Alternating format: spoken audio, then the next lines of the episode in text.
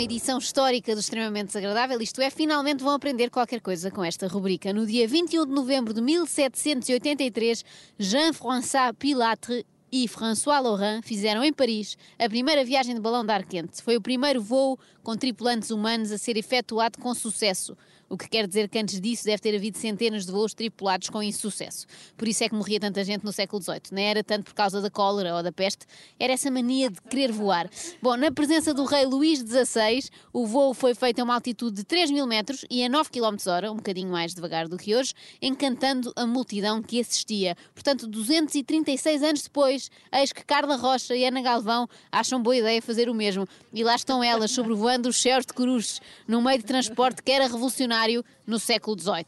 No fundo, a Carliana e todos os convidados das três da manhã que alinharam nesta ideia podiam hoje estar a sobrevoar este território numa avioneta, ou no helicóptero, ou num dirigível. Tudo coisas que podem como o nome indica, ser dirigidas. São aeronaves cujo piloto consegue escolher onde vai aterrar. Nos balões é ao calhas. Partimos daqui e se vem uma rajada mais forte podemos aterrar em Marselha. É um veículo muito dependente do anticiclone dos Açores. O balão é assim uma espécie de adolescente dos ares. Tem estados de alma muito variados e nunca se sabe bem para que lado está virado, se está bem disposto ou se está com a neura. Espero que hoje o balão esteja bem disposto. Mas estes momentos servem sobretudo para sermos gratos. Eu olho daqui para o balão e fico grata, desde logo, por não estar ali, dentro daquele cestinho de verga, como quem vai para um piquenique, ou melhor, como quem é o próprio do pitel do piquenique sim, sim, para os céus. Exatamente. Eu sinto tanto, és, és uma Santos de queijo e a, e a Carla de fiambre. Eu sinto também a grande gratidão pelo inventor do avião, porque de facto era tramado se a única forma de deslocação no ar fossem balões de ar quente. Imaginem, sexta vou para Londres, se fosse de balão, tanto podia ir parar lá como para Abrantes, não é? Dependendo das correntes de ar. Já me estou a imaginar em Abrantes à procura de Piccadilly Circus. Bem, eu antes de ir para cá utilizei o chamado método Rosa Grilo, não? Obviamente não maltratei o meu marido, simplesmente fui à seguradora aumentar o prémio do meu próprio seguro de vida. Nunca fiando. Sim, eu sei que nem sequer pus os pés no balão, mas sabe-se lá, se não aterram em cima de mim sem querer, não é? É que eu sou uma pessoa com azar ah. e vocês não sabem bem onde vão aterrar. Ontem fiz uma rápida pesquisa sobre balões e não querendo agoirar, vou dizer-vos quais foram os primeiros resultados. Cá vai. Acidente de balão de ar quente em Lockhart, em 2016. Acidente com balão de ar quente, 2012, Carlton. 12 feridos em acidente de balão de ar quente em Luxor. Sete pessoas ficaram feridas em aterragem de emergência de um balão de ar quente no sudeste da Austrália. Corrida de balões de ar quente acaba em acidente com poste elétrico no Michigan. E por fim, uh, neste caso, felizmente não houve feridos porque o balão aterrou no Lago Thompson. Acabou por ser um, um dois em um para quem gosta de atividades radicais, ar e água.